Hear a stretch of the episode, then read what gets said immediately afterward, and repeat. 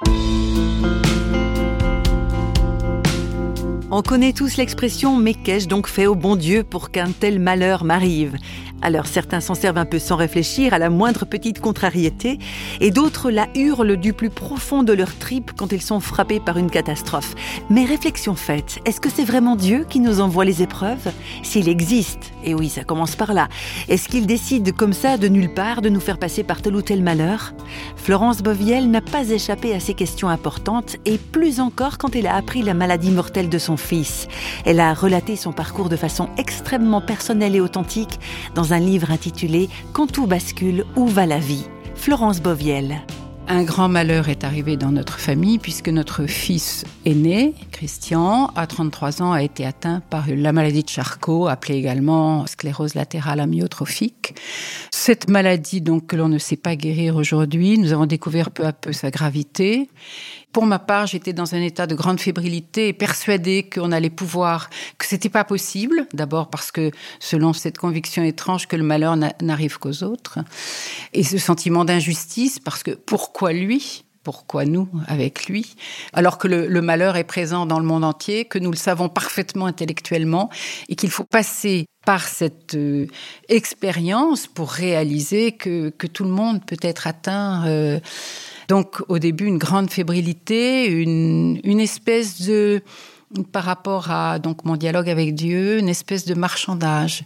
Ah, euh, son bras, oui, mais hmm, c'est le gauche, pas le droit. Euh, ses bras, oui, mais pas les jambes. Et puis après, euh, oh mon Dieu, pas la parole, surtout pas la parole. Qu'il ne soit pas privé de s'exprimer, de, de communiquer avec nous.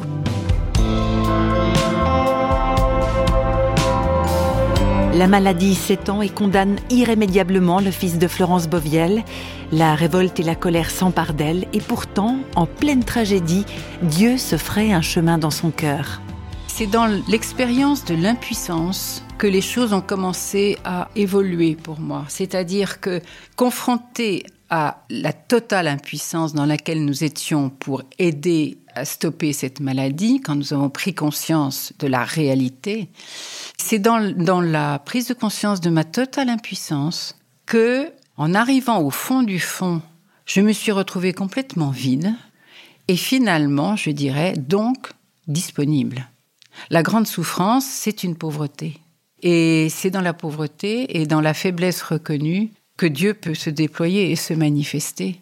Et c'est dans cette acceptation très progressive, hein, on va pas non plus euh, enjoliver les choses euh, ni le chemin qui était le mien, que finalement le murmure de Dieu a surgi peu à peu et que la relation avec lui a pu évoluer j'ai compris que lui, il était le premier qui souffrait en moi. Quand sa créature euh, est atteinte par le malheur et, que sa créature pleure, euh, Dieu est le premier qui pleure avant même que sa créature pleure. Il est là, au-dedans, et il souffre. Je pense que Dieu est là et qu'il est passé par le plus grand dénuement lui-même, qu'il a voulu endurer toutes les souffrances du monde. Je trouve qu'il est magnifiquement humain et qu'il est avec nous totalement. Et oui, tout au creux de notre impuissance, c'est là que Dieu peut parler en nous et parfois même pleurer, c'est vrai.